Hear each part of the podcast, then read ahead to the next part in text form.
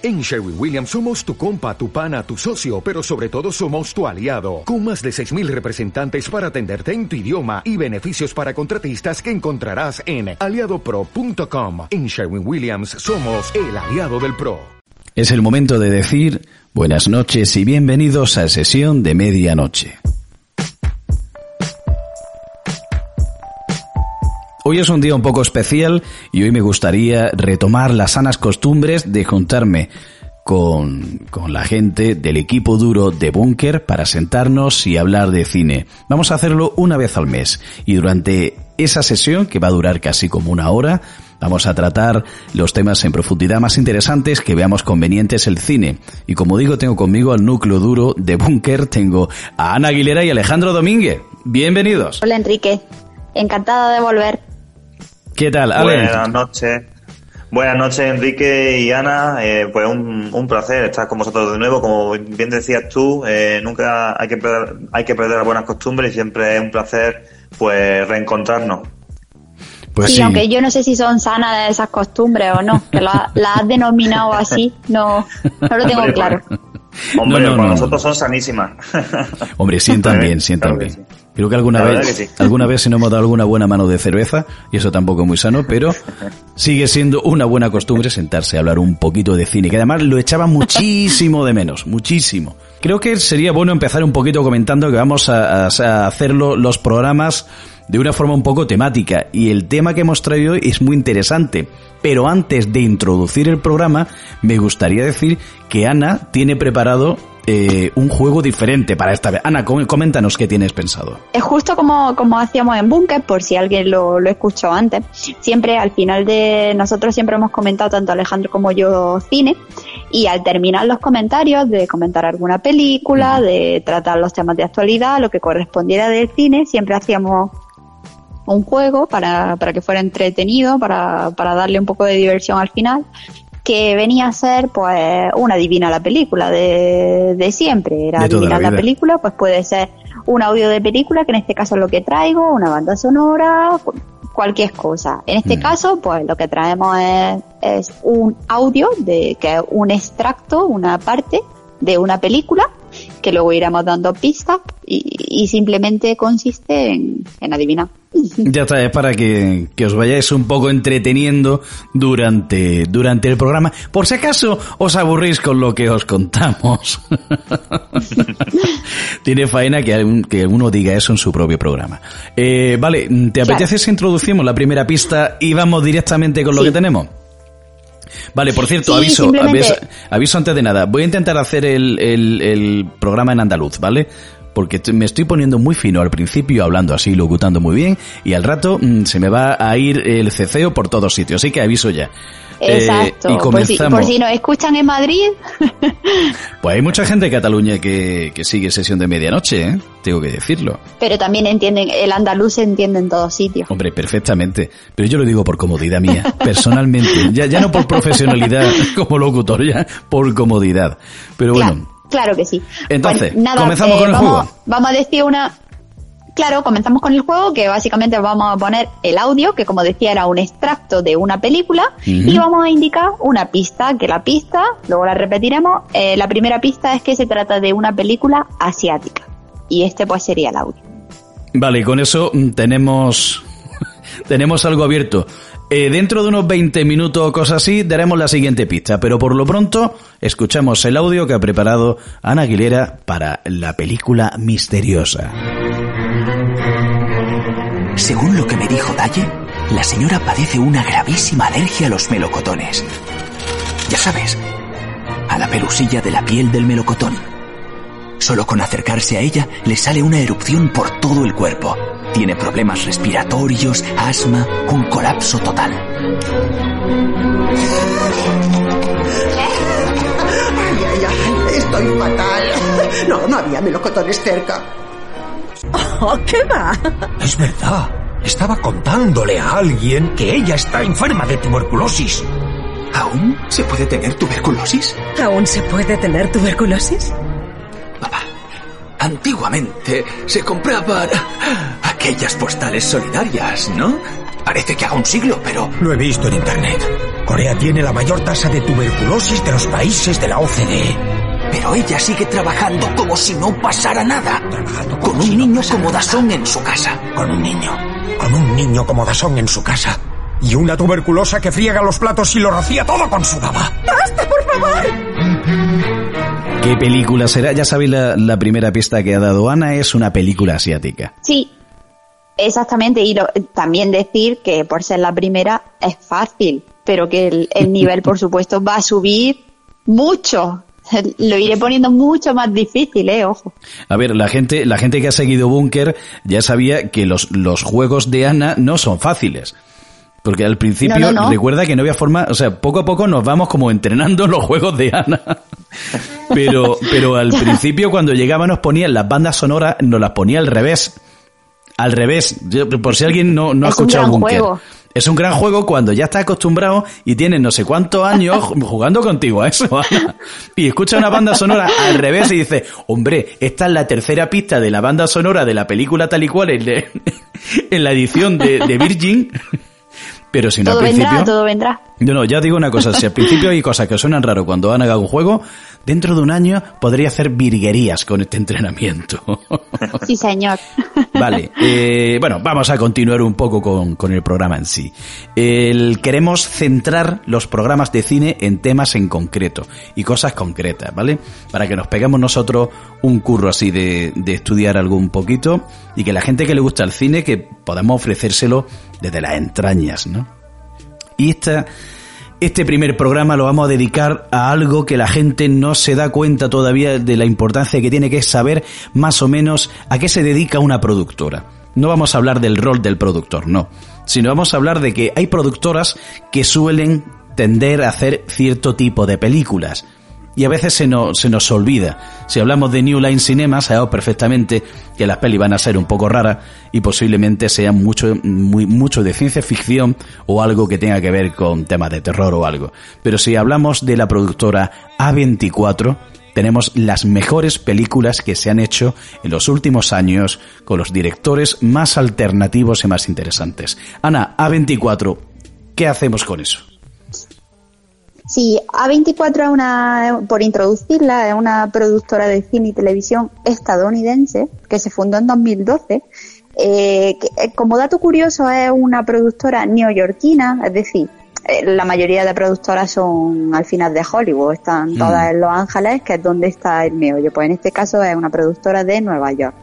Comenzaron con un contrato de distribución con Amazon y otra plataforma que es DirecTV eh, Cinema, que la desconozco, pero fue creciendo muy rápido, principalmente gracias al lanzamiento de, de Spring Breakers, que es una, una película que, que hicieron con Jay Franco, con Selena Gómez, con Vanessa Huggins, que se hizo súper famosa a pesar de no tener, de no estar muy bien, muy bien valorada o no tener unas críticas demasiado buenas, eh, llamó mucho la atención y la verdad es que se hizo bastante famosa y ahí empezó a subir esta productora. A partir de aquí se empezó a consagrar con películas como Ex Machina o Ex Machina, la verdad es que no sé cómo lo dice la gente. Un Luego de también todo. tiene La Habitación, La Habitación, que es una película también muy buena, La Bruja, y de pronto se volvió una de las productoras, como actualmente lo es, más importantes del cine independiente a nivel internacional. Eh, una de, la- de las bases. Sí, pero la, la productora básicamente se dedica a hacer trabajos de lo más cool, lo más underground, lo más modernillo. A ver, sí, claro, seguramente hay un montón de productoras mucho más underground, claro que el Bueno. cine independiente, sí, si el presupuesto, si el presupuesto son cero euros, ya super underground total. Esta es dentro de, dentro de haber un presupuesto medio que lo más independiente. En Claro. este caso, eh, para poderlo explicar un poco mejor, ¿cuál es la principal diferencia entre grandes productoras y una productora independiente, ¿no? ¿Por qué se llama esta productora independiente si al final mane- maneja también pela? Claro. En teoría, vienen a ser productoras y vienen a ser películas de bajo presupuesto. Obviamente no es tan bajo presupuesto como si tú haces una película en tu casa, mm. pero sí que no, no son superproducciones, no son Los Vengadores, no son las grandes mm, películas que mm, ahora mismo se están, los blockbusters, ¿no? Estos que, que se llamaban. Hay, hay una cosa muy importante cuando se habla del cine independiente, y el cine independiente no solamente es por el tema de la, de la financiación, es decir, que tienen menos medios, pero es que tienen menos financiación y consiguen menos dinero porque no se vinculan directamente con la gran industria del cine hollywoodiense y todo lo que implica eso. ¿Qué es lo que pasa? Claro, eso es lo que hemos explicado en parte, claro. Claro, sí, sí, pero el detalle de eso está en que ellos pueden tomar decisiones aparte del cine mainstream. Es decir, tú puedes coger a hacer una película con George Lancimos, que es un tío un poco arriesgado, y puedes hacerlo porque no tienes a un, a un equipo directivo y un productor importante detrás tuya que dice, a ver, si yo te voy a dar mucho dinero para que haga una buena película, pero a mí no me saque a un director que no conoce a nadie. Claro, ahí, ahí justo es donde iba la segunda parte de, las principales diferencias, que son dos. Una era lo del bajo presupuesto y la otra, de la principal diferencia que, que, diferencia, eh, nunca mejor dicho, las grandes productoras de una productora independiente, hmm. es que se respeta mucho más las ideas del director o el autor. Es decir, tiene mucha más manga ancha, digamos, hmm. para poder presentar su idea en cuanto artísticamente o en, en las condiciones que considere, se le toma mucho más en cuenta. No es lo mismo que, pues como decimos, una película que por mucho que tenga un director, eh, las ideas grandes tienen que ser aceptadas por la productora sí o sí, tienen que pasar mm. ciertos filtros, de que las acepte, de que las acepte todo el mundo, para el público que quieren y demás. Y estas son básicamente lo principal que distingue al cine independiente, no solo el bajo presupuesto, sino también el que el director pueda participar y opinar mucho. A ver, eh, está más enfocado en el arte. Eso es lo que pasa en España. ¿eh? O sea, en Estados Unidos el productor es el que manda en una película y luego el director, si acaso. Si acaso. Porque si no le gusta, lo echan y cogen a otro. Hombre, ya ves. Claro, aquí en España primero piensan en el director, en qué proyecto quiere hacer, entonces se le da toda, toda, se centra más en la parte del arte, pero hay que decir que el cine español es cine independiente, porque no tenemos industria. Sí. Entonces, están intentando... Está más difícil, sí. Claro, están intentando hacer industria a base de que Carmen Machi haga todas las comedias. Sí, Alejandro. Bueno, eso exactamente, no tenemos industria, tenemos las subvenciones que buenamente van pillando eh, pues los directores más renombrados, las productoras más, más afamadas, como El Deseo, la de Almodóvar, por ejemplo, mm. y o, o la de el etcétera, etcétera, etcétera. Bueno, que en paz descanse ya no está entre nosotros, pero bueno. Pero hay tres o cuatro, digamos, grandes y luego la, los demás, pues eso es un poco, pues que eh, busca vida, básicamente. Entonces, pues claro, como, claro, como habéis, bien habéis dicho, pues en España, el, digamos, el concepto de, de cine como industria, pues no está ni mucho menos, a pesar de que ya estamos bien entrado el siglo XXI, pues no está muy desarrollado esa, esa idea o ese concepto. Pues sí. Así que bueno. Sí, y además ni, siquiera estoy a favor de que, se, de que se haga una industria cinematográfica.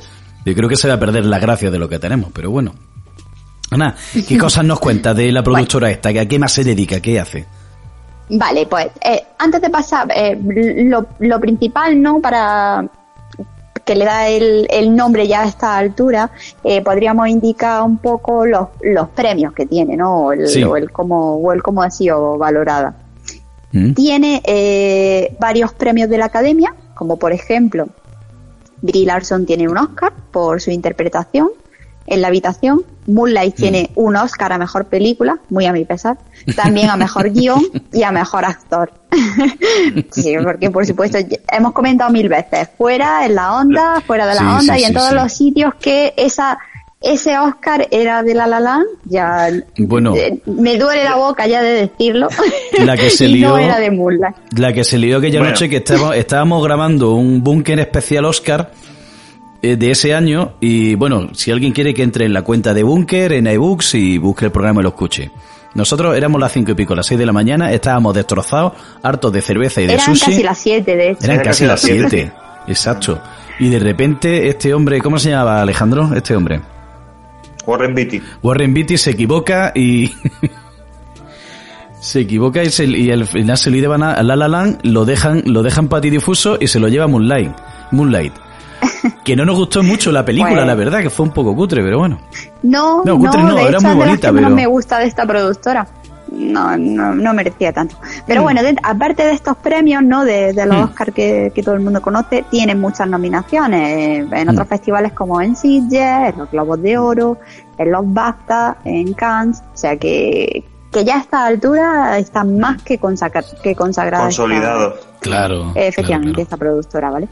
Es que han hecho, han hecho un poco Sí. Sí, sí, genial. eh, A eso es justo a lo que vamos. Eh, lo que habíamos pensado para darla a conocer es, eh, hemos escogido las, las mejores películas para nuestro gusto y un poco también para la crítica, eh, las mejores películas por orden cronológico que tiene esta productora, Muy ¿vale? Desde que comenzó con Screen Breakers, que yo la verdad es que esa no la he visto ni tampoco me gusta demasiado como pinta. Pero Hmm. sí que después de eso, desde 2014, vamos a presentar varias películas que son realmente imprescindibles.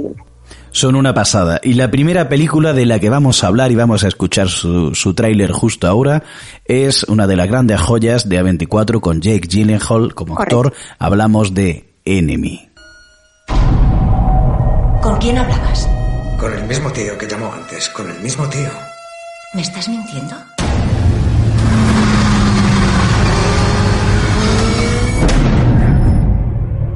Hola.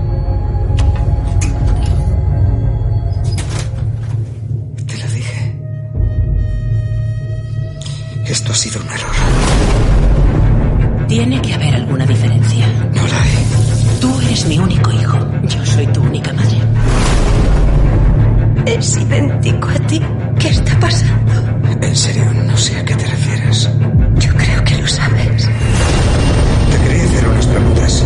¿Por qué quisiste dar conmigo? Márchate o aviso a la policía. ¿Qué les vas a decir? Te acostaste con mi mujer. ¡Yo soy un tarado!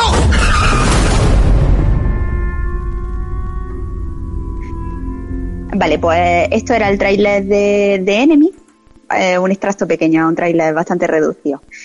Mm, verá, Enemy es que me gusta muchísimo, ¿vale?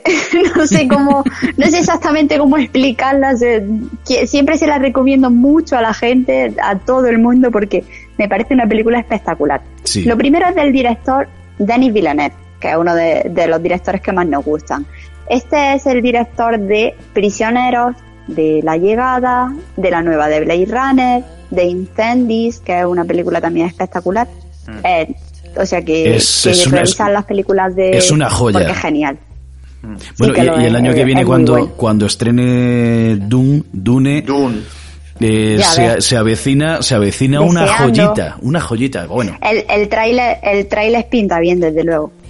Y además, para, para mejorar este el- la premisa de, de Denis Villeneuve, el protagonista es Jake Gyllenhaal, que, por supuesto, es eh, mi actor favorito y el mejor actor que existe en el mundo.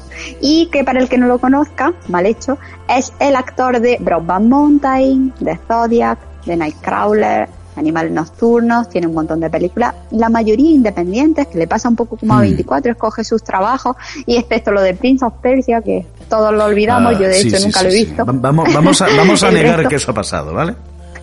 Eso no pasó. El resto de películas suelen ser bastante independientes y como de autor y de leerse un poquito el guion antes de aceptar la película. Eh, este, eh, eh, Enemy es uno de mis thrillers psicológicos favoritos, es, es una maravilla. Es, es una, una pasada, sinceramente. Alejandro, ¿tú quieres comentar algo sobre la película? Sí, bueno, pues nada, por dar un poquito de una mini pincelada, pues simplemente, pues eso, eh, coincido con Ana, obviamente, en que es una, una gran película. Eh, es una adaptación de, del libro de Saramago, del hombre duplicado. Y bueno, pues para quien haya, haya leído el libro, pues es una buena forma de, de comparar ambos lenguajes. Y la verdad que, que recomiendo sobre todo que eh, se esperen hasta el final, porque si, si alguno o si alguien piensa que la película es un poquito lenta, que está un poco así, No, bueno, no, no, lánguida no. incluso en algunas partes, esperar al final y ya vais a flipar del todo, vamos. Sí, sí, Está- sí, está genial. Bueno, pero completamente. A mí la, la, la película en sí me recuerda mucho a... A ver, no tiene nada que ver, pero no sé por qué veo como cierta similitud de guion con, con Carretera Perdida de David Lynch. Y es lo que tú dices, Alejandro. A ver, la película hay que verla hasta el final y cuando llegue el final, no voy a decir nada, pero se te queda el culito torcido. Sí, sí es, la extrañeza, viene, viene a ser igual, a eso te recuerda de David Lynch, ¿no? A la, parte rara y extraña que se puede obtener, aunque David Lynch le da mucha más vuelta a lo que no tiene vueltas que en este caso. Sí, bueno, eso por supuesto. Sí, David, Lynch que se, pasa de rosca muchas veces, también. Hmm, sí, sí, sí. hay una cosa de, de Denis Villeneuve, Daniel Villanueva, que me gusta mucho es el uso de, de, la zona de la irrealidad dentro de, de la realidad de la ficción. Aquí lo hace, ya no vamos a decir nada sobre el final, pero que se vaya la gente preparando un poquito, porque es de las películas que luego te dejan mucha conversación. Realmente luego la trama es mucho más sencillo de lo irreal que parece. Lo hace también en la llamada la llamada hay muchos momentos en que eh, está ocurriendo algo que luego resulta que no era real, sino que era un sueño o era, era algo que no debería estar pasando. Y eso me interesa mucho de lo bien que lo empasta Denis Villeneuve, sobre todo en esta película, en Enemy. Sí, yo creo que al, final a mí es que me gusta mucho cuando terminas de ver una película, a pesar de que es una estupidez, tenés que buscar en internet qué significa la película o que no he entendido el final. sí a mí eso me encanta, porque termino de ver la película y digo, no me he enterado absolutamente de nada. Pero cuando lo busco digo, joder, pues sí que en realidad tenía pues su explicación, le he dado una vuelta. Y en este caso en concreto, no es tan difícil, sí que es verdad que lo tienes que mm. buscar, luego una vez lo buscas se entiende bastante bien, pero eh, eso es guay, a mí, a mí eso me resulta. Eso está muy bien. Tenés que, que, que, hacer un poco de ejercicio de mental para adaptarte a la película y para intentar eh, pillar de lo que va. O claro que te, eso para mí es una ventaja, o sea que ahí lo tienes. No, no, que te ponga a trabajar el director, eso es lo importante. Eso es un... Además, de los dos personajes eh, Denis Villeneuve sabe cómo utilizar el lenguaje visual para vincular las cosas importantes. Yo lo dejo ahí, pero que es una película para sentarse, prestar atención y luego meterse en internet. Sí. muy bien. Muy recomendada, muy recomendada. Vale, pues. Otra. Esto sería, en 2014 sacó Enemy, como hemos dicho, también está eh, de esta misma productora, Under the Skin, que es una película de ciencia ficción. La protagonista es Scarlett Johansson, que hace de alienígena y que ya está considerada una película de culto. Genial, ¿eh? ¿Vale? Esta, película Sí, sí, sí, de, no lleva muchos años, pero sí que, de hecho, yo mm, siempre me la encuentro en las listas de películas que tienes que ver, según, ¿no? De, eh, que sean así más, más raras, que tengan algún, algún tipo de curiosidad. Eh, Under the Skin siempre está por todos sitios. Sí, el, tengo, tengo muchísimas ganas de, de echarle eh, un ojo más profundo a la película, pero en principio hay una cosa a nivel de cine que vamos a relacionar con, con Enemy que me encanta, y es el presupuesto. Es increíblemente barato hacer una película buena. No sé, el, eh, Enemy me parece, no sé si eran 3 millones y algo. Te lo digo ahora mismo, 3,4 millones. Que, de los, supongo, supongo que de los 3 millones, 2 son para Jake Gyllenhaal, o por lo menos es lo que yo habría invertido. Bueno, vete tú a saber. Y en esta, y en, Under the Skin me imagino que, que de la mitad del presupuesto, o tres cuartas partes, son de son para Scarlett Johansson. Y con el resto pues tienes que comprar cámaras y lo, normal Entonces, por eso son de bajo presupuesto. Pues mira fíjate lo que te digo el Under the Skin eh, sube a 5 millones. 5 millones y medio. Un poquito más. Eso es que eh, la señorita Scarlett diría oye ¿qué pasa aquí? pero bueno la película es una película de ciencia ficción muy interesante el bajo presupuesto eh, se nota en la parte urbana que utilizan en la película. Se nota que han intentado sacar una realidad muy, muy cruda, casi como si lo hubieran grabado con un móvil. No sé con qué lo han grabado, pero es interesante. Es cargante, es muy underground. Tiene estética, mezcla estéticas completamente futuristas, minimalistas, de tipo fondo blanco, con mucha luz, clave alta. Y luego, aparte, la calle negro totalmente. O fondo negro totalmente me gusta la composición de fotos. Tiene algunas cosillas, tira mucho de simetría, pero intentan llevarte como cierta parte como muy bruta en la nivel de composición y otra muy sencilla, muy simétrica como sería la perfección mecánica, ¿no? Hay un poco de todo. Muy recomendada, muy recomendada también. Bueno. ¿Qué más tenéis por ahí? Pues bueno, entre otras películas de ese año, 2014, tenemos también que hablar de, de la película Loke, que es una road movie dramática con una pizca de thriller y que mm. está protagonizada por uno de nuestros actores fetiches. Hombre. Que si para Ana, para Ana Jake Gyllenhaal, su, el sumum de su de su fetiche actoral, pues para mí, a, título personal, para mí, Tom Hardy estaría por lo menos en el podium. En mi podium mm. de actores estaría Tom Hardy. yo, también subo a Tom Hardy a ese podio, ¿eh? No, hombre, sí, sí, sí. no es para menos.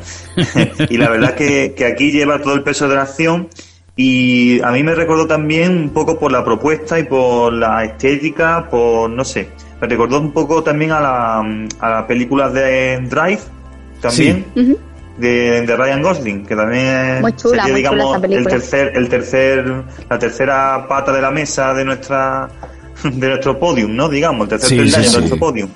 Ahora mismo de, nuevos actores son de lo mejorcito de los que hay, sí. Sí, perdona, Ale, sí. Sí. No, nada, sí, simplemente pues eso, eh, reseñar eso, que, que, una película, pues es, en sale en todos los planos, si no salen todo, en casi todo, y está muy centrado en la acción y, y nada, y eh, me recordó un poco eso a, a, Drive. Sin embargo, aquí pues está un poco más, como digo, una película un poco más de thriller, dentro de que también tiene hmm. mucho drama, pero si digamos que en Drive la, el drama iba a un 70 y el thriller un 30, pues aquí casi al contrario, el drama 30-40 y el thriller es 60 o mitad-mitad. Bien. La verdad que, que mola mucho. Los porcentajes siempre vienen bien, la verdad. Sí. una, pequeña idea de, por dónde van los tiros. Te sacan el día los porcentajes, pero maravillosamente, te lo digo también. Además, además a mí me encanta lo, de inventar porcentajes, eso es una maravilla, lo de decir, por lo menos el 80% de las personas. Oye, pero eso. Cosas Sí, y te, digo una cosa. oye, ¿eso dónde está contrastado? no, no, en ningún sitio, pero bueno. Pero eso te hace quedar bien 100 de 100. Siempre, siempre. ¿eh? Tú dices, por lo menos el 70% de las personas tienen perro. ¿Y quién te va a decir a ti que no? ¿Qué te vas a poner a buscarlo? eso, y ahí ahí llevas, ahí llevas tú el... Ya has lanzado el número. Da rigor, da rigor. da rigor. bueno, vamos. Da rigor. Terminando, Terminando 2014, hmm. en, esta, en este año también sacan eh, la película Task, que es la de, eh, Kevin Smith, el oh. director. No la he visto eso. Eh, esta, no, no la he visto, es como entre el terror y la comedia, es de, un hombre morsa, algo así. Este, ah, pues, vale, Kevin, Smith. ¿Sabes cuánto, cuánto se gastó Kevin en toda la película? En toda, dos millones. Mm, muchos me parecen. se podía haber hecho con menos. No, vamos, te lo digo porque estas son de las películas. No, tiene, tiene efectos, tiene algo de efectos especiales y en parte dos millones de sí, no tiene, es mucho tiene cuatro cosillas. Vamos, que también tiene otras películas. también, también de este año está El año más violento con hmm. Jessica Chastain y Oscar Isaac. O sea que tiene, tienen oh. varias cosillas. Luego entraríamos en 2015, que también hace hacen, hacen ya cosas más buenas, ya que entran más a los premios y demás. Tienen hmm. Mientras seamos jóvenes, que es una comedia independiente de, de Noah Baumbach, que es el de, el de Historia de un matrimonio, que iba ah, este último año a los Oscars, pues de este director. Y salen Ben Stiller y Naomi Watts, son los protagonistas. Esta no la he visto, tampoco sé exactamente la crítica que tiene. Pero luego también está Ex Máquina. Wow. Que ya es un peliculón. En máquina ya, eh, digamos que da un pequeño salto a otro nivel y se centra en la distopía, ¿no? un poco una obra pues que nos da un, un planteamiento de un futuro que podría ser posible, ¿vale? Y, que gira en torno a la, inteligencia artificial y a su rebelión hacia la humanidad. Pues al principio parece que es un tema un poquillo trillado, ¿no? Porque nos, nos lo han contado ya en varias otras películas pero Alex Garland, que es el director, le sabe dar un rollo muy personal, eh, hmm. un, rollo así, un, sello muy innovador y que, de que yo creo que han bebido algunas creaciones más recientes, como por ejemplo se me ocurre la serie Debs, que no sé si la habéis visto, que está en HBO, es una, es una pasada, es una serie chulísima, sí, está en HBO. Es, miniserie, creo que tenía 7 u 8 capítulos. esa, esas son las buenas. Y es muy, es muy interesante porque es así de ciencia ficción, tiene una estética chula. A mí me gustó mucho. Todo el mundo no, pero guay. Perfecto. Ex Máquina. Pues antes de continuar, eh, Ex Máquina. Para que os, os, hagáis una idea del trabajo tan elaborado que hay, vamos a escuchar el tráiler. El tráiler y presupuesto de película de ya empezamos a saltar a los 37 millones. Hablamos de Ex Máquina. ¿Cómo es que un programador va a reunirse con el presidente de la compañía? Me tocó en un sorteo. Ni siquiera la junta directiva tiene acceso directo a él. Este es tu pasaporte al éxito.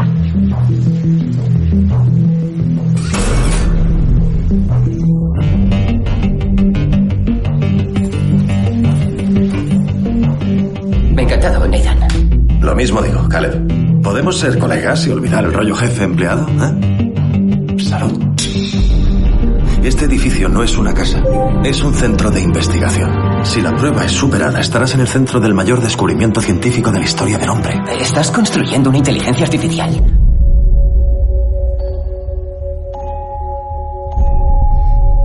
Hola. Hola. Nunca había conocido a gente nueva. ¿Y tú? A nadie como tú. Es fascinante. La verdadera prueba es mostrarte que es un robot y ver si aún crees que tiene conciencia. ¿Quieres ser mi amigo? Por supuesto. ¿Sería eso posible? ¿Por qué no iba a serlo? Nunca has salido de este edificio. ¿Podríamos ir juntos? ¿La programaste para que coqueteara conmigo? ¿Te sientes atraído por mí? Si mientes, yo lo sabré. No. Mentira. Está fingiendo que le gustas. ¿Por qué iba a hacer eso? ¿Crees que puedo ser desconectada? La decisión no es mía. ¿Por qué lo decide alguien?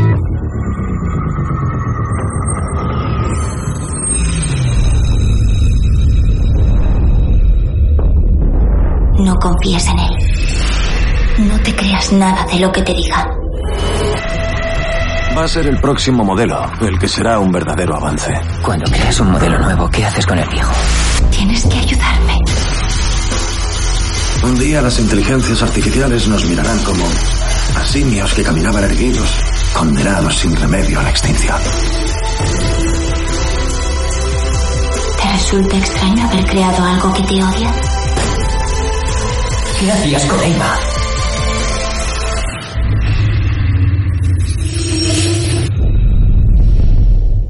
Ex Máquina me puso los pelos de punta. ¡Qué maravilla! Dos actores, tres con la, con la Cyborg, y es una, una maravilla cinematográfica increíble. La composición de fotografía me parece milimétrica, al dedillo. Sí. Eh, tiene, tiene una suavidad en los movimientos de cámara perfecta. La iluminación es suave, mm, muy moderna, muy de ahora, donde no se nota el foco, sino que la luz está en, en la habitación.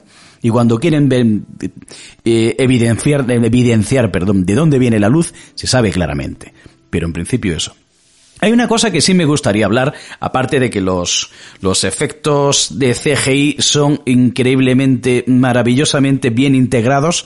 O sea, el, cuando ves a esta sí, no chica... no, no, no se nota demasiado exactamente. Se, Eso es, porque hay otras películas que se han fenomenal. ido, se han ido enteramente al garete porque, porque brillaba el CGI. Se veía que era de, de, Sí. de plasticorrillo y aquí Es no se ve. Te sale, te sales de la película en cuanto te descoloca, cuando se nota Claro. demasiado. Se le ve el píxel, se le ve el cartón. El, el nuevo digital es se le ve el píxel. Oye, había una cosa que quería comentar de esta película con vosotros. Y es que me parece que hay, hay como dos mundos dentro de la película y que son la- las dos actitudes diferentes que tiene, que tiene el, bueno, el prota no, el otro, el científico, es que no me acuerdo cómo se llama. Sí, creo que era Oscar Isaac, que también Era- sí, sí, precisamente. pero el personaje no me acuerdo, era Os- sí, Oscar Isaac. No, recuerdo el personaje, ¿cómo se llama?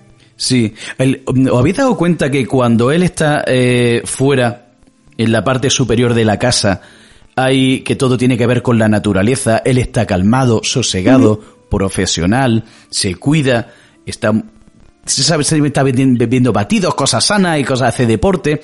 Sin embargo, cuando se mete en la parte de abajo de la casa, donde no hay luz natural, es donde se emborracha, se vuelve un zafio, tiene malas costumbres. eh, no sé, veo como hay que dos mundos muy claros, el de la superficie y el del interior, ¿no?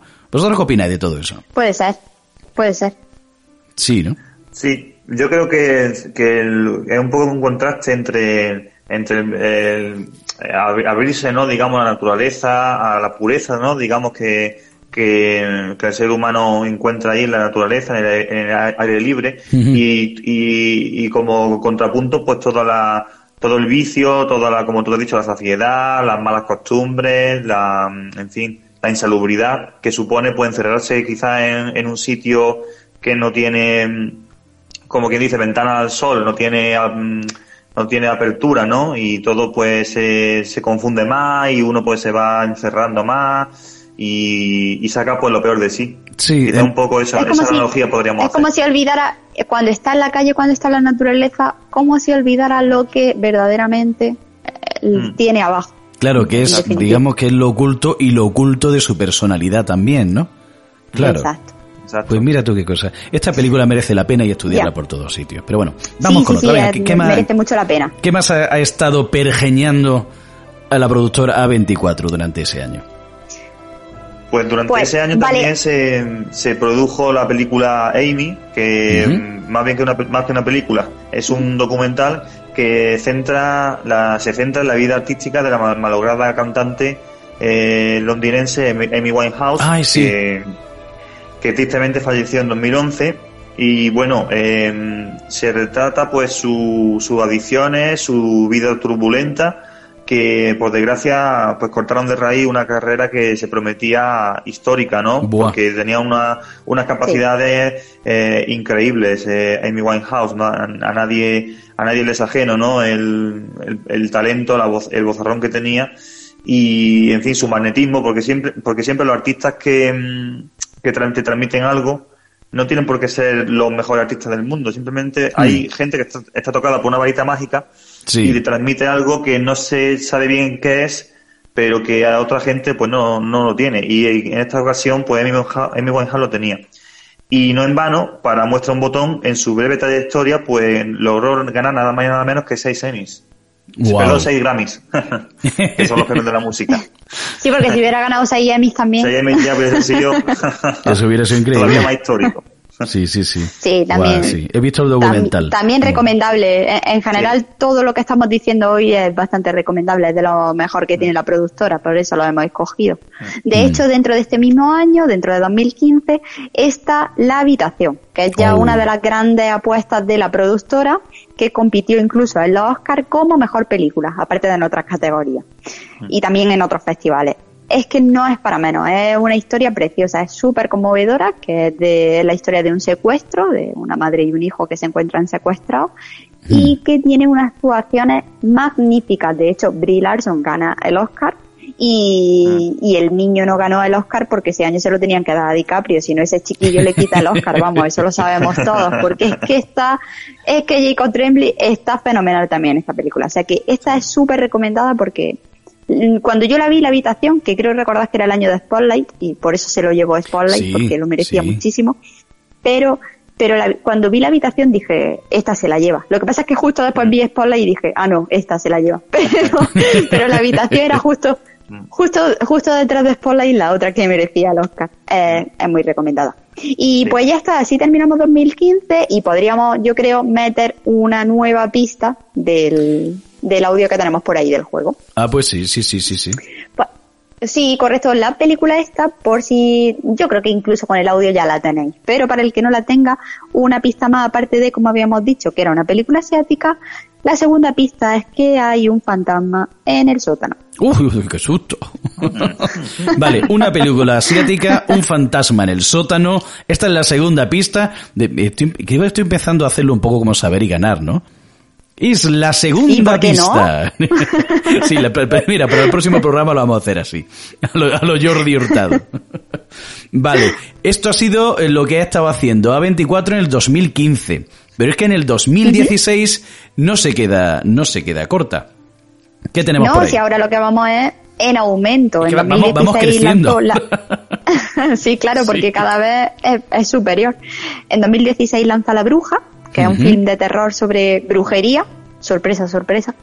Eh, con Anna Taylor Joy, que es la protagonista, ¿vale? Que está ahora mismo súper de moda esta, esta chiquilla, que es, por si no la habéis visto, eh, la protagonista de Gambito de Dama, que es la, la serie más vista de Netflix actualmente.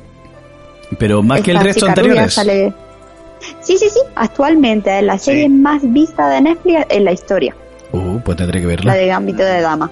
Es tremenda, es tremenda sobre el ajedrez. 62 y esta de película. Wow. sí, 62 vaya, millones de yo creo que se dice pronto. Joder, es una y esta burrada. película La Bruja también, también está muy bien. Esta película está muy bien. Eh, Alex, ¿tenías tu comentario sobre la peli? Sí, un poquito, pues eso, eh, destacar un poco, bueno, pues que Anna Taylor-Joy aquí hace su primer papel, protagonista, eh, se estrenó, digamos, en, en la pantalla grande hmm. como protagonista con este con esta peli y bueno, a, mí no me entusiasmó, si tengo que ser sincero, porque para mí era más un drama de mal rollo que una peli de terror. Eh, aunque es verdad que tiene algunas imágenes impactantes, eh, pero a mí me, gusta más mm, las películas quizás pues que te, que te dejen más pegado al sillón. Y entonces, para mí la película tarda mucho en, en, arrancar y en atraparte, ¿no? En que te quieras quedar a verla, ¿no? Para mí, en mi, en mi opinión. Eh, entonces, yo creo que hay, hay películas que te, logran captar un poco más de la emoción y, eh, en su desarrollo, ¿vale? Y, sí, tú, tú quieres que, si ponga, que si pone terror sea de terror. Exactamente. Bueno, o de terror, terror con, o con otra, terror con otra cosa, pero que, no pierda la esencia. Que yo me pongo la película y quiero que me dé susto. Por, supuesto, que, que me deje pecado sillón. Hombre, claro. Si yo, si no, si no, pues, no sé, que, que pongan drama y que pongan, no sé, intriga o que pongan, no sé, o suspense o yo qué sé o drama fantástico, drama fantástico, algo así. Ya está así, que lo de las categorías es el problema. drama, drama inquietante. Vamos a apuntar eso. Vamos a acordarnos de esta película cuando lleguemos a, Midsommar. Digamos que es un drama inquietante. Drama inquietante, como, como género nuevo. Bueno, pero, pero Midsommar no lo, no, no lo comparemos, no lo comparemos. Midsommar no, no, no, no, son dos cosas diferentes. Ya llegaremos ahí. Ya llegaremos, ya llegaremos. Para que os hagáis una idea y veáis un poco cuál es el, el tempo y el color y la textura de esta película, escuchamos el tráiler de La Bruja. ¿Qué hemos venido a buscar en esta tierra salvaje? Abandonamos nuestro país, a nuestra familia, las casas de nuestros padres. ¿Para qué? Por el reino de Dios. Recemos.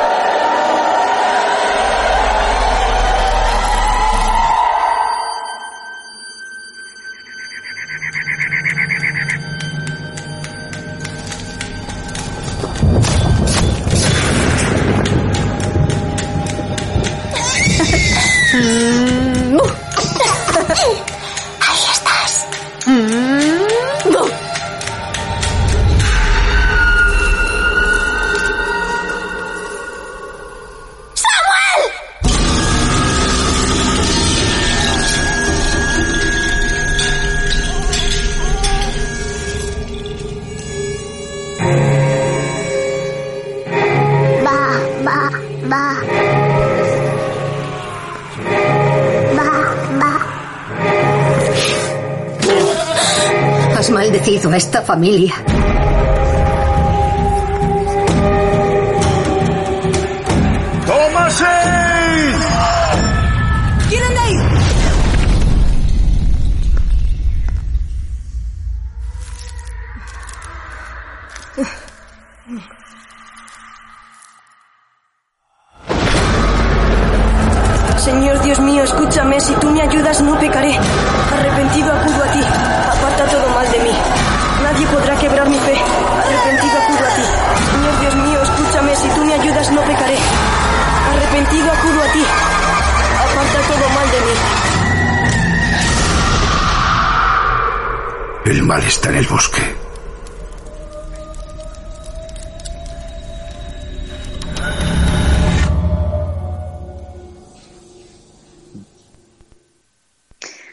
Esto era el tráiler de La Bruja. A mí, sinceramente, sí me gustó, pero bueno, ahí están los, cada, uno que vea. Eh, pasamos a otra, eh, una que también me gusta mucho recomendar, es Green Room, que es un thriller de terror, que es bastante entretenido, es ya distinto al resto de, de lo que hemos visto hasta ahora, que resulta que es una banda de punk que los dejan encerrados en una sala porque presencian un asesinato. Y la verdad que se pone la cosa bastante fea. El director es Jeremy Solnier, que por ejemplo ha participado en la última, en la última de True Detective, pues en, esa, mm. en esta está como director. Mm. Ole, ole, ole. Muy bien. ¿Qué más? Y también pues es uno de los últimos trabajos de, del malogrado actor Anton Yelchin, que sale en Star Trek, en las nuevas de Star Trek, de JJ Abrams. Y bueno, es un actor que en general era más bien secundario, pero que aquí es eh, el protagonista y a mí personalmente pues me gustaba mucho. Como, sí, hace alguna, tiene algunas peli. En, Pura Sangre que creo recordar que también salía y estaba muy bien. Pura Sangre. Luego pasamos a otra recomendación que esta sí que me encanta, que es The Lobster, Langosta. Oh. Que aquí ya sí entramos directamente con Yorgos Lancimos, Oh. el director, uno de nuestros directores favoritos, al igual que Denis Villeneuve, eh, con unas películas sensacionales que irían desde Canino hasta la favorita, con una, en este caso una historia muy original, está ambientada en una, en una distopía, que principalmente te invita a reflexionar sobre la soledad, sobre las relaciones y la calidad de, esa, de esas relaciones. Es una maravilla. Es una maravilla de, de director. O sea, es un hombre que hace Sí, la en general. Consigue que la realidad Sí, sea inverosímil. Y es sí, profundamente Sí, y, a la, que- y a la vez es profundamente real, ¿no? Pasa como con, con la favorita, que la vi el otro día con Isa y es una maravilla y es una, una joya. Pero cinematográficamente esta película Langosta es más sencilla que la favorita porque en la favorita se le va la mano muchísimo.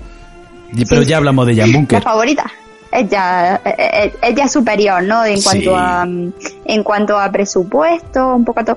Es, es una propuesta distinta. En la favorita se pierde un poco el, el Lanthimos de es- tan extraño y, y con el toque ese surrealista. Personal. Aún, aún siendo también, aún siendo también una Sí, genialidad. sí, sí. Bueno, de todas maneras sigue... de hecho sigue- estuvo para los Oscar, o sea que. Claro, y aún así sigue siendo una película que, o sea, sin mácula, evidentemente, pero muy lejana del mainstream. Que es lo, lo Sí, increíble sí, que sí, tiene por supuesto. este hombre. Muy bien. The Lobster, Langosta, Yorgos Lantimos. Genial. ¿Qué más tenemos por aquí? Sí. Bueno, pues ahora llegamos un poco a la madre del cordero en cuanto a, a sí, a, a la polémica, a la, en fin, a la controversia, ¿no? Un poco, porque os tenemos que hablar de Moonlight, que, que es eh, una película pues muy controvertida, ¿no? Por muchas cosas. Eh, bueno, es un drama, es un drama, para quien no lo haya visto, es un drama ambientado en los años 80 y que narra la vida de un joven afro- afroamericano con una difícil infancia y adolescencia, marcada por problemas con las drogas de su familia y amigos. Y también intenta luchar contra los prejuicios raciales y homófobos que tiene alrededor. O sea que el muchacho no tiene muy, muy fácil las cosas, la verdad. Sí. Eh, sí, no tiene muy, muy a mano, ¿no? Entonces, aunque ganó el Oscar a Mejor Película, y él, tenemos que reconocer que, que bueno, si hubiese sido en otro, en otro año, pues quizá a lo mejor hubiesen tenido más, más motivos para llevársela, pero es que este año para nosotros siempre quedará en la memoria porque fue la peli que le robó el Oscar a La La Land, que para nosotros era, vamos, la favorita sin duda ninguna. Y bueno, y Sí, ya es que también... además, además esta, es que esta no lo merece tanto. El tema está No, bien, el- la Sí. reivindicación está bien, pero en este caso la película tampoco es para tanto. De hecho, es bastante aburrida y Sí. tediosa. Y, Sí, y a- mucho. no solo le quitó el Oscar a La La Land, sino que al año siguiente le quitó el Oscar a, a, a Call Me By Your Name, porque claro, no le podían ya volver a dar el Oscar a una historia de, de homofobia y de, Claro. y de este tipo de cuestiones, ¿no? Y al, al- al amor, homose- al amor homosexual, por lo tanto, le tengo doble odio a la película por quitarle el Oscar a La La Land y por quitársela luego al año siguiente a Call Me By Your Name. Completamente. y Eh, Call Me ya By Your Name está, se ya- merecía. Se merecía Se uno merecía o dos Oscar. Oscars. Sí, sí, sí, por supuesto. ¿Ha dicho supuesto merecía un Oscar? No sé lo que has dicho, ¿qué dices? Ha sido, ha sido un chiste malo horroroso. Vamos a olvidarlo. Un Te- Tenéis que, tenéis que, tenéis que ver la Me By Your Name para entenderlo, ¿vale? Es un poco... Claro, claro que sí. Qué buena Pues, es, me eh, encanta nada, esa película. pa- Pasando un poco, pasando un poco de Moonlight, eh, una de las películas más controvertidas también que sacó a 24 es Swiss Army Man, que es una, una comedia de fantasía muy arriesgada, Muy que va negro. sobre, sobre un cadáver que, que eructa, que tiene cierta, cierta flatulencia, que, eh, vamos, es que no es, no es para, de hecho sali- se salían de la sala, o sea que, que no es para todos los estómagos. Eh, Sí, aquí bueno, a ver, el- hay que decir quién era quién era el, el actor que hacía de cadáver. El actor que hacía de cadáver era, ay, que no me sale el nombre, el actor de Harry Potter, eh, Daniel Radcliffe. Claro, entonces... y, el y el que estaba vivo era Poldano, o sea que era también... Era Poldano, que ya con esa cara que tiene Poldano ya, ya lo tienes todo. Vamos a ver. Ana, ¿cómo explicamos nosotros esto? ¿Cuántas veces hemos ido al cine a ver una película que está llena de padres con niños cuando la película es para mayores de 18 años? ¿Cuántas veces? Es que eso, eso de verdad es impensable. Pero bueno, yo creo que en este caso no pasó, no pasó tanto. ¿eh? Creo que ya los mayores de 18 años no la soportaron y fueron los que salieron. Porque de hecho salían de las salas, de las salas de Sitges donde va un poco invitado. Ah, en el mismo Sitges. Ah, sí, qué complicado. Yo pensaba que era a lo mejor papi que dice, bueno, sale, sale, sale Harry. No. Voy a llevar a mi niño. Sí, es que yo creo que esta, esta apenas llegó a cine, es que es que, es que fue, fue complicada en todos los sentidos y bueno, eso por ahí por 2016 y pasamos a 2017 hay otros thrillers de, otros thrillers de terror que también es muy interesante, que hmm. es Llega la noche, no es que sea de lo mejor, pero merece la pena echarle un vistazo, eh, a mí me gusta mucho. Y luego, eh, otra recomendación que yo siempre hago, que es una de las películas, eh, sin duda es la mejor película de fantasmas que yo he visto, no hmm. de terror, de, sin, que, sin que tenga ningún tipo de miedo, es una maravilla, que es A Ghost Story, que podremos oh. escuchar de fondo ahora la, la banda sonora, que es realmente preciosa. Es una pasada. Igual que la película, tanto la banda sonora como la película eh, se juntan muy bien porque son muy sensibles y es una película que, que es, eh, es simple y, y, le da mucha belleza a la hora de expresar eh, la forma eh, en la que se presenta el dolor de perder a alguien, pero de, una forma eso muy sencilla y muy bonita. Los protagonistas son Rooney Mara y Casey Affleck y es que ya solo con la banda sonora creo que, que, te da pie a ver esa película. Es una pasada la banda sonora, le hemos estado teniendo de fondo eh, durante el programa, por si alguien quería saber qué era, es la banda sonora de A Ghost Story. El, oye, ¿esta, película está en alguna plataforma o, no? No me suena. Ay, pues creo que sí, espera, que no lo he buscado, pero creo que estaba en filming, incluso puede que haya estado algún tiempo en, eh, en Amazon. Un segundillo que te lo digo ahora mismo, que lo consulto mientras, porque eh, es que es una preciosidad, la verdad. Eh, merece muchísimo la pena verla. Si no me equivoco, creo que estaba en Amazon, te lo voy a confirmar ahora mismo. Eh, no, ahora mismo está en Rakuten, en Rakuten. En Rakuten. Y para sí, pero ha estado en Amazon ya una pena. Pero vamos, antes o después irá pasando por las plataformas. Muy bien. Antes o después eh, podréis verla. De lo que queda el año, el año 2017, eh, sé que hay unos proyectos muy grandes. y yo me centraría más o menos en alguno en concreto para ir agilizando un poco el, el programa. Sí, ya no, y estoy viendo... Ya no queda casi nada, sí. dime, dime. Solo, solo, mencionar, mencionar por encima que bueno, en este año también se sacó Lady Bird, que también fue a los Oscars, una peli de Greta Gerwig, que es la directora de, de Mujercitas, que también ha ido a los Oscars este año. Muy chula. Hmm. Ah, sí, ahí está te vas a ir. en vez de al sacrificio de un ciervo sagrado, que es una otra de, de, las mejores películas. De eso quería yo hablar. Vale. Ahí estamos. Vale, pues dicho lo de dicho lo de Lady Bird, también merece la pena dentro de, ser una comedia, ¿no? Disaster Artist, también otra comedia muy chula que, la dirige y la protagonista James Franco y que va sobre, sobre la peor película de la historia, que es The Room, de Tommy Wiseau. Esas dos merecen la pena, pero sobre todo de 2017, aparte de A Ghost Story, como hemos dicho, El mm. Sacrificio Sagrado. Eso, vamos. Otra de mis películas de cabecera. De Yorgos Lantimos, como hemos dicho antes, y creo que con eso decimos mucho. Yorgos Lantimos. Eh, mm, ya ves. Un, es un thriller psicológico Colin Farrell y Nicole Kidman son los protagonistas. Sé que eso a lo mejor no es demasiado aliciente, pero tiene un toque muy siniestro la peli, que es lo que caracteriza como siempre a este director desde Canino. Mm. Inquietante, perturbadora y es, una maravilla. Es una bueno, estoy de acuerdo con lo de Nicole Kidman, ¿eh? Nicole Kidman no es tan mala opción, no es tan mala opción. Bueno. Hay, hay peores, hay peores. Sí, no, sobre todo una peli que... A, mí me gusta mucho. Sí, sobre todo hay una peli que, mm, que cuando la ves te, te, mm, en fin, te impacta, ¿no? Pero luego cuando no la, cuando ya pasa un cierto tiempo, al día siguiente o tal, o esa, o después de verla, te vendrán a la memoria algunas imágenes, algunos planos, porque porque son es el lenguaje que tiene Yorgos, es muy, pues eso, muy inquietante, muy perturbador, como hemos dicho, y, la verdad que tiene unos planos chulísimos y, te vendrán a la memoria alguna escena. Seguro.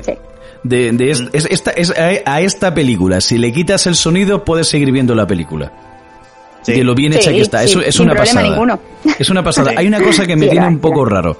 Eh, para, es que claro, no me quiero extender mucho, porque aquí ya podríamos hablar durante 10 minutos sobre este tema.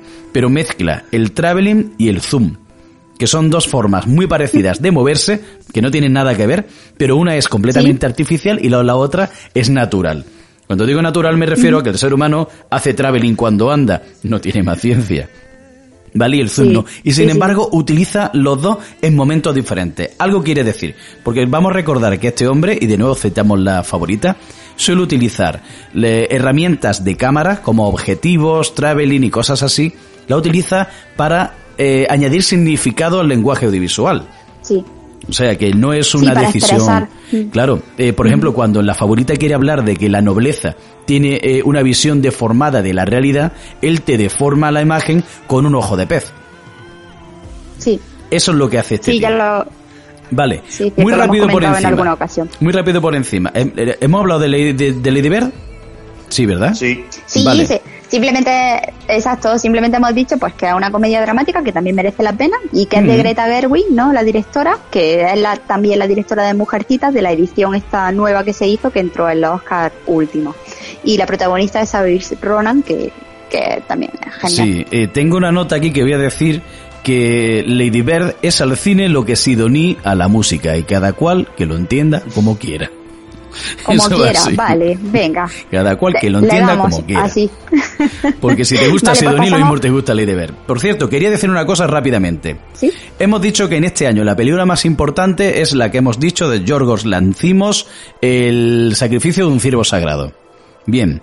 Sí, vaya, depende de cada uno. Claro, pero bueno, más o menos podríamos decir que sí. Esa película eh, tiene...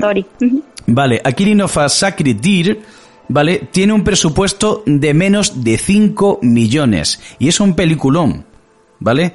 A24 sabía cómo invertir el dinero para hacer una gran película. Sin mm. embargo, Lady Bird, que o te gusta o no te gusta y que tampoco es nada del otro mundo y es muy mainstream en cierta manera, 74 millones de dólares. 74. Con el piquito del 4 te hago otra película de Yorgos Lantimos y te gusta más. Sí, es que es lo, que pasa, hay que invertir bien el dinero, ¿no? En una se hace mejor que en otra. Está claro. Chumina.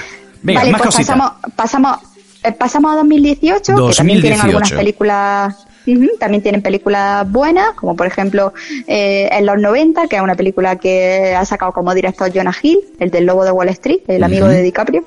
Está también Eighth Grade, Está lo que esconde Silver Lake, que también es una película muy chula. A mí me resultó muy entretenida, es bastante curiosa, es, bastante extraña, de, de, David Robert Mitchell, que es el de, el de Follow. Pero hmm. sobre todo en 2018 lo más importante que sacó es lo que ha sacado a 24 es Hereditary, que es cuando salió a la luz Ari Aster, que es el director. El gran Ari Aster, es increíble este hombre, ¿eh? Mm. Sí, la verdad es que esta peli supuso una gran sorpresa, ¿no? Porque fue el debut de este director. Eh, aunque ya antes había hecho muchos cortos, ¿no? Se curtió mm. mucho en, en hacer cortos. Y se nota que se le ocurrió porque la peli es de las que asusta, pero no solo por los sustos como tal, que los tiene, sino por cómo te mete en la atmósfera, eh, cómo te atrapa y cómo te, te, sitúa en el ambiente terrorífico que vive esa familia, en, en esa casa. Entonces, pues eh, es un poco un terror efectista, pero más que efectista, psicológico o psicológicamente los Tiene, los tiene todos, los tiene todos. Yo tengo que reconocer que de todas las películas de terror que he visto así en los, en los últimos 12 años, esa noche no dormí bien. me, desperté, me desperté al menos cuatro, cinco o seis veces durante la noche y tuve que volver a poner corriendo Buenas Fuentes y verte Romero, por favor, decirme algo que me entretenga y que no me acuerde de esa mujer que se apuñala. Entre otras cosas, madre del cordero. O sea, el, yo la, tiene, o sea, tiene escenas gravísimas. Gravísima. O sea, yo recuerdo que a mí me dio, me dio mucho miedo, yo disfruté mucho a nivel de miedo de para, con Paranormal Activity.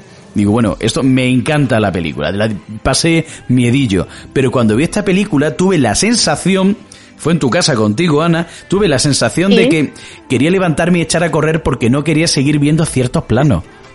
No, no, no, totalmente. Y el caso es que tiene, que tiene una estética muy chula y una imagen bastante guay, es preciosa. Lo que pasa es que luego también tiene cada escena que, te dan ganas de tirar. Pero eso, eso es lo maravilloso que tiene la película. La película es completamente explícita y bruta y a la vez es elegante, bien compuesto todos los planos, es una maravilla. El, te deja la sensación de que tú estás en la habitación. ¿eh? Ari Aster es genial. Genial. Sí. Para pasar un mal rato, Hereditary.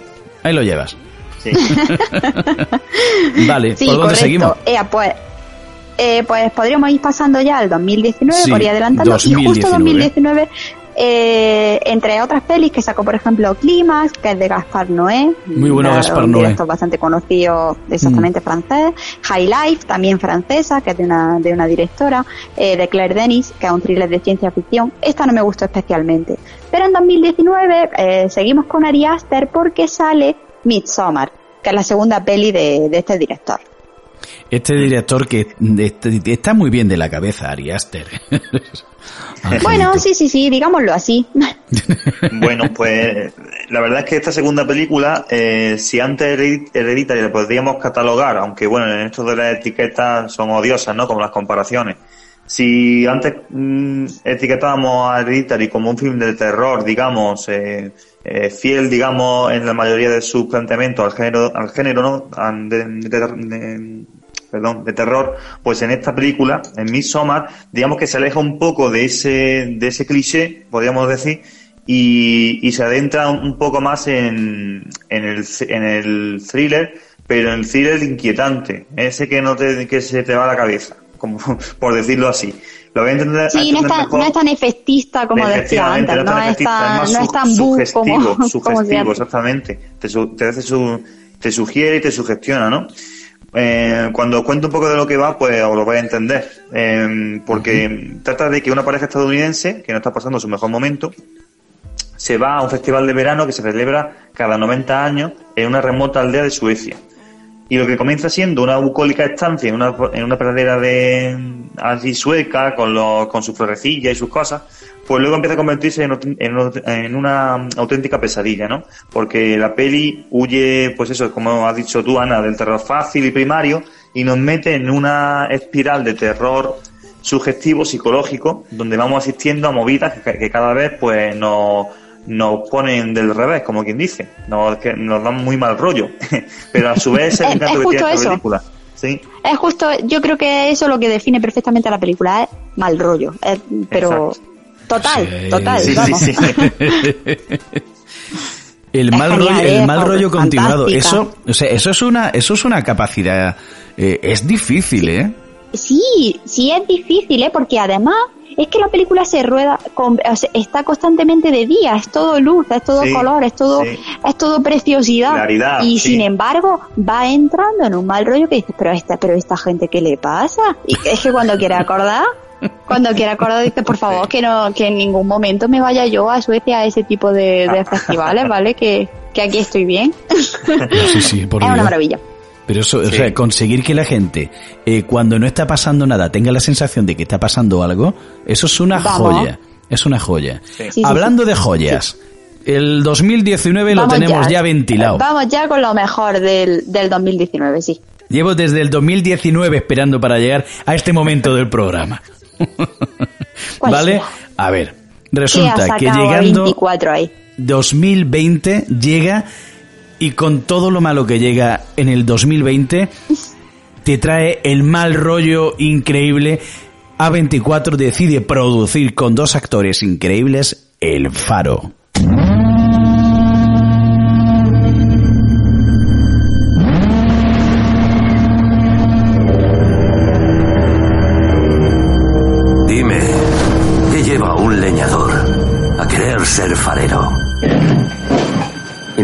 Intento ganarme el jornal como cualquiera. Empezar de nuevo. Estás huyendo.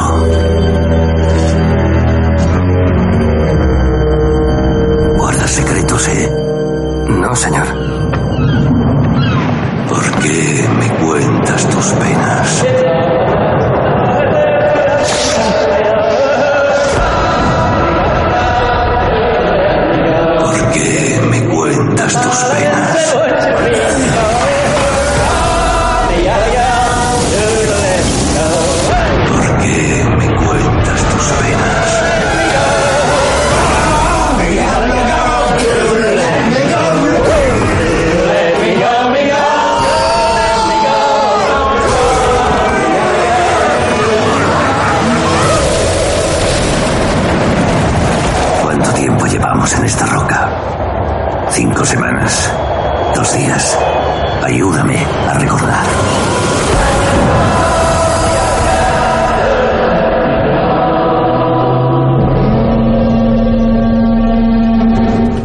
Pues después de escuchar eh, la- el tráiler del Faro, eh, simplemente decís que esta es una película de, de Robert Edgers, el director de La Bruja, la que comentamos al principio, Mm. y que los protagonistas, como comentabas Kike, eh, son Willem Dafoe y Robert Pattinson. Únicos personajes que conviven solos Únicos. en un faro, ¿vale? Es que ya está, ahí tienes la película, o sea que en eso se basa. Y una gaviota puñetera. Creo sí, que y la gaviota, correcto, la gaviota esa. Sí, a ver, eh, Robert Eggers se ha pegado, el director se ha pegado un curro increíble para hacer esta película. Y es una película que no se hace, no se hace de cualquier manera. Eh, voy a dejar abierto mientras voy buscando la financiación, porque hay, hay muchísima, no sé qué está, no, no, no, no está. Luego, sí, The Lead House, eh, no está, está la película, pero no está la financiación. Me encantaría saber cuánto se han gastado en esta película, pero no es lo más importante. Lo que yo veo como más importante de la película es que em, empieza como una, una retrospectiva hacia el cine, hacia el cine mudo increíble. Y se basa en un relato inacabado de Edgar Allan Poe. Y eso creo que da una marca buenísima para toda la película. Ese rollo que decimos de... Bueno, Sí. está en blanco, está en blanco y negro, claro, eso le- te, te retrotrae mucho, tanto a lo del cine mudo, como a Edgar Poe, No. a- ¿no? Un poco a lo antiguo. No, no, no, Lo que va, que va. Claro, lo gótico. No, no, o sea, el relato es, sí es verdad que un relato sin acabar de Edgar Allan Poe, pero no porque sea en blanco y negro, sino porque cogió el, el formato de pantalla 1.19.1, que es casi cuadrado, y es el formato que había Sí. antes del 16 no- em, noveno, de actual, o el 4 No. tercio, del 35, parecido al 35 milímetros, era más antiguo. Era el mismo formato que se utilizaba a principios de siglo. Y ahora, no solamente con eso, claro, este hombre se ha preocupado de que la composición de la imagen sea lo más parecida a lo que había entonces. ¿Qué hace? Que construye las habitaciones según el objetivo que, que está utilizando para ese formato. Por eso la habitación de ellos es más estrecha, porque la miden, la miden para que quepa como tiene que ser el plano. Pero no solamente se queda contento con eso, sino que el director de fotografía, que un día le echaremos un ojo posiblemente, se llama Jarin Blaske, no sé cómo se pronuncia, creo que es Jarin Blaske o algo así. Blaske. Sí, perfecto, perfecto, vale. así. All right. Vale, pues este hombre resulta que se dedica a buscar lentes de 1912 y otras de los años 30 que son eh, para darle la textura que tiene esa película. O sea, las lentes ya eran las mismas trabajo. que se utilizaban. Claro, así estamos que nos lleva directamente, tú ves la película y entre la composición y la calidad de la imagen te está yendo directamente a un 1927, eh, un 1932. ¿Sabes lo que te digo? O sea, te está llevando Sí, al pero- año de la película. Pero viéndose, pero se ve bien, ¿eh? Que no se ve, que, que no se ve así como la VHS, tranquilo. No, no, no, claro, o sea, no, no, no está lleno de, de grano ni nada por el estilo. La imagen es nítida y un HD precioso. Pero tiene una forma de coger la luz muy, muy parecida a la, a la anterior. Entonces nos estamos moviendo entre finales del siglo XIX y, bueno, la, la- la- donde transcurre Sí, la película, en, en primer tercio. Eso en cuanto, eso en 20. cuanto a estética. Eso en cuanto pero a luego estética. en sí, Claro, el en, guion... en- en cuanto a lo que va la peli, Claro, exacto. Exacto, el guion en sí es un relato de Garland Poe puro y duro. Es decir, en Poe siempre vemos cómo la tensión va aumentando hasta que llega a un clímax increíble de locura. Y en esta película esto va subiendo pero peldaño a peldaño en momentos increíbles, increíbles. Hay algo que sí eh, me parece que sería un, algo importante decir, eh, la música y el sonido. La música y el sonido son intrusivos, se te meten en el cuerpo. Y no solamente la música, ¿vale? Que es muy desagradable, pero el sonido en sí de todo te va metiendo cada vez más en el ambiente, pero si aparte el que la ha visto sabe de lo que estoy hablando, no paran de sonar pedos en la película. Yo el otro día leí Sí, sí, William Dafoe no para de peerse. Claro, y, cuando yo la vi, eh, estaba yo con Isa, con mi novia, y la estábamos viendo, y de repente me mira y me dice, eso, ¿alguien, se, ha tirado un peo? Digo, que, me parece a mí que William Dafoe se ha lanzado un follo, cariño. O sea, te va metiendo en ese ambiente cada vez más turbio y cuanto más beben y más se le va la cabeza, más pedos se tira Willem Dafoe. No sé, es, es, una película que, que le, te pasa te pasa como ellos y el faro. Y es que si, si la tocas te atrapa, ya no puedes salir de la película. Es una maravilla. No sé, vosotros qué, qué pensáis de esto, ¿Qué, ¿Qué, me contáis del faro. Sí, yo pienso igual, ¿eh? A, mí me encanta. Sí, estéticamente es un prodigio, la verdad. Está muy bien hecha y, y, luego la película pues te va te va conduciendo pues hacia una espiral pues eso de, de sordidez así va va ve un poco el descenso a los infiernos de los dos de los dos protagonistas mm. eh, sobre todo de Robert Pattinson cómo va eso pues metiéndose en, en el ambiente pues destructivo del faro y de los y de y de William Dafoe también, vamos. Y, la verdad que, que, también me gustaría destacar un poco la obsesión de Edgar Allan Poe por, hmm. por los pájaros, ¿no? Ah. O por las aves, por, diciéndolo en general, ¿no? Porque eh, aparte de, de, la gaviota, pues en su, en su, en su obra, pues también hay otra, otros relatos que muy famosos también, como El Cuervo, por ejemplo, y siempre tienes un poco esa, constante de darle a el animismo animal, ¿no? Es decir, otorgar a un animal algo sobrenatural, ¿no? Por decirlo ah, así. Sí. Mm. Muy bien. Mm. Y en este caso, pues con la gaviota, pues le pasa eso también. Mm. Pues listo. Vale. el, faro, la verdad, la verdad que a mí me pareció una genialidad, me gustó mucho por eso mismo, por la, por la sensación, una vez más, que creo que es un poco un leitmotiv de, de la productora, que es el mal rollo. Al final te, te, te, va atrapando en las películas, pero porque no sabes exactamente qué leche estás viendo.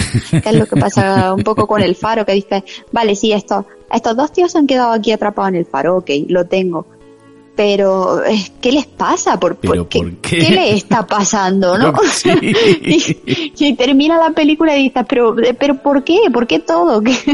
¿A qué viene todo esto? y eso es básicamente de, lo que va la mayoría. Sí, la película además está llena de, de falsos dioses existentes en la isla, como es el mismo faro o la, la, mm, la estatuilla que tiene Robert Pattinson la, la maldición de la gaviota, todo, todo tiene como una deidad, como dice Alejandro, ¿no? Hay, hay algo místico en cada cosa. No lo sé, el faro. Sí, eh, es correcto. Mejor verla que tenemos... todo lo que digamos. Sí. Sí, es poco. Correcto, pues nada, tenemos hasta 2019 de esta productora. Ahí estará en, en, trabajos nuevos. Este año, desde luego, no ha sido bueno para el cine, ni los que vienen. Es un poco, son unos tiempos un poco complicados pero ahí, ahí va a estar, sabemos que va a sacar buenas películas. Eh, en cuanto a televisión, sí que tenía, no han hecho, no hay demasiado en televisión de esta productora, pero sí destaca Euforia, la serie de HBO, que, que, es bastante arriesgada, tiene una estética muy atractiva. Eh, Zendaya es la protagonista, por cierto, que, que además está fabulosa y yo no la conocía. Eh, o sea, la conocía, pero no, no había visto que fuera buena o no la había visto en prácticamente nada, que es una serie sobre adolescencia y, y, y, que tiene, tiene muchos premios y la gente está deseando que, que salga ya la, la nueva temporada. Pues eh, esto, esto un poco todo lo que hemos comentado, viene a ser A24, creo que uno, uno de los puntos fuertes que tiene A24, algo de las cosas buenas que tiene A24 es la diversidad de género es decir, eh, como hemos visto mm, de la mayoría de las películas mejores, hay un montón más, ¿vale? Hemos escogido las que más nos gustan. eh, tienen eh, de terror, tienen drama, tienen ciencia ficción, tienen comedia, o sea, todo dentro siempre de un formato independiente, intentando dar una, una, visión distinta, pero con, distin con, con, muchas opciones, ¿no? Con, para el que le guste el terror, para el que le guste la comedia, con distintos géneros. Y además, otra de las cosas buenas que ya decíamos al principio que tiene la productora es que suele, se caracteriza porque suele dar bastante libertad creativa a los directores. A la hora de contar la historia, a la hora de, dar su visión artística, le, le, suele dar mucha libertad. Y eso siempre es una ventaja cuando los directores son directores, autores, ¿no? Directores buenos, que tienen una idea buena y que quieren expresarla de forma menos, menos típica. Y, eso mm. siempre es, es, guay, ¿no? En este caso. Y, aunque hemos dicho que hay algunas películas que no son tan buenas, ahí están, pero por mm. lo general creo que el sello de A24, como ya hemos dicho, pues te, presenta algo que va a ser original y que va a ser de calidad. Buah, es que tiene, tienen plantilla de los directores más innovadores y más interesantes de esto. Esto ha sido el programa de cine hasta el momento. Nos quedan dos cosas. Uno que quiero dejar para el final, el monólogo de William Dafoe en El Faro, para terminar el programa que os va a encantar porque es la cosa más intensa del mundo. Y otra, hablando de cosas intensas, vamos a terminar con el juego de Ana. A ver qué película era. Exacto. Ay, ay, no lo vamos a dejar colgado. Sí, Exacto, como, como, como, decíamos, esta vez era, era sencilla, pero damos ya la pista final. Sí, la primera pista. ya lo acierta sí o sí. ¿La primera pista cuál era? que era una película asiática. La segunda pista. Que hay un fantasma en el sótano. Y la tercera pista es. Que es la película que este último año ganó el Oscar a mejor película y a mejor película de habla no inglesa. Ole, El, ponemos el tráiler de nuevo por si alguien quiere escucharlo. ¿Te parece, Ana, o no? Pongámoslo. Vamos a escuchar de nuevo el tráiler por si tenéis alguna duda y damos la solución y terminamos. Según lo que me dijo Dalle, la señora padece una gravísima alergia a los melocotones. Ya sabes, a la pelusilla de la piel del melocotón. Solo con acercarse a ella le sale una erupción por todo el cuerpo. Tiene problemas respiratorios, asma, un colapso total. Ay, ay, ay, estoy fatal. No, no había melocotones cerca. Oh, ¿qué va? Es verdad. Estaba contándole a alguien que ella está enferma de tuberculosis. ¿Aún se puede tener tuberculosis? ¿Aún se puede tener tuberculosis? Papá, antiguamente se compraban aquellas postales solidarias, ¿no? Parece que haga un siglo, pero... Lo he visto en Internet. Corea tiene la mayor tasa de tuberculosis de los países de la OCDE. Pero ella sigue trabajando como si no pasara nada. con un niño como Dasón en su casa. Con un niño. Con un niño como Dasón en su casa. Y una tuberculosa que friega los platos y lo rocía todo con su baba. ¡Basta, por favor! Increíble.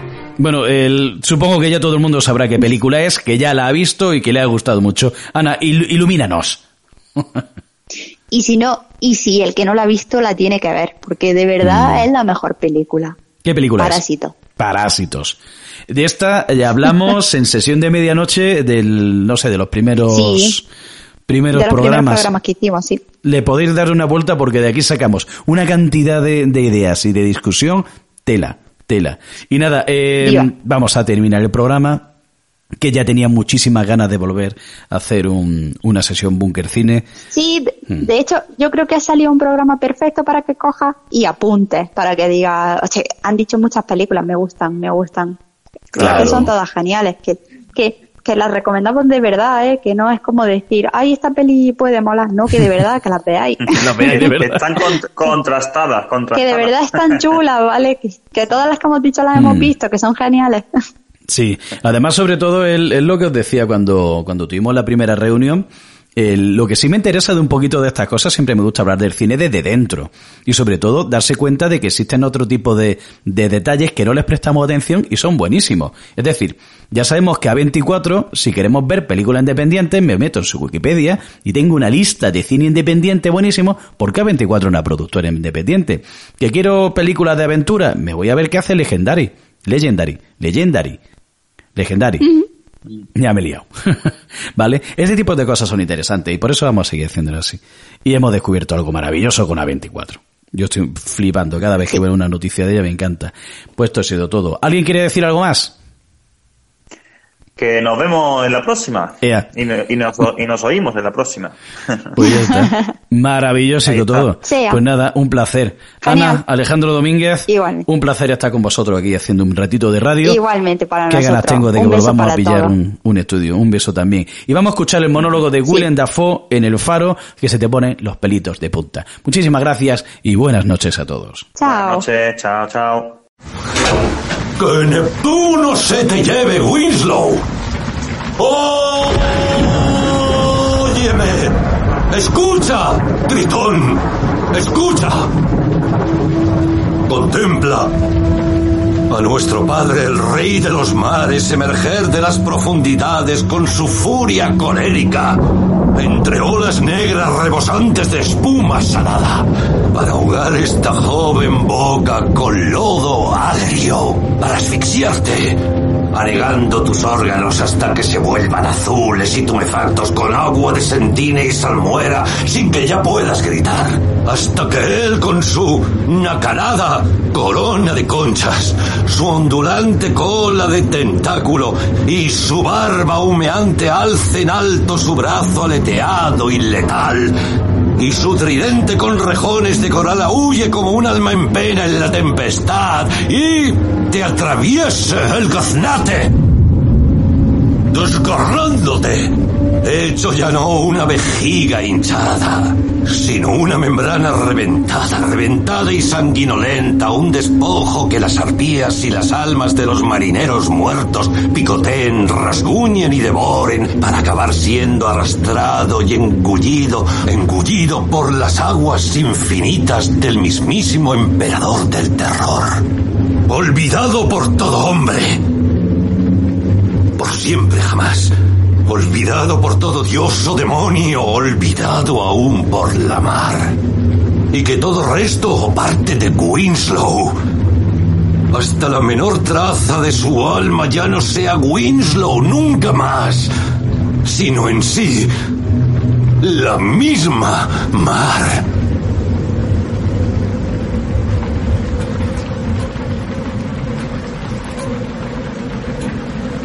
Está bien, como usted quiera. Me gusta cómo cocina.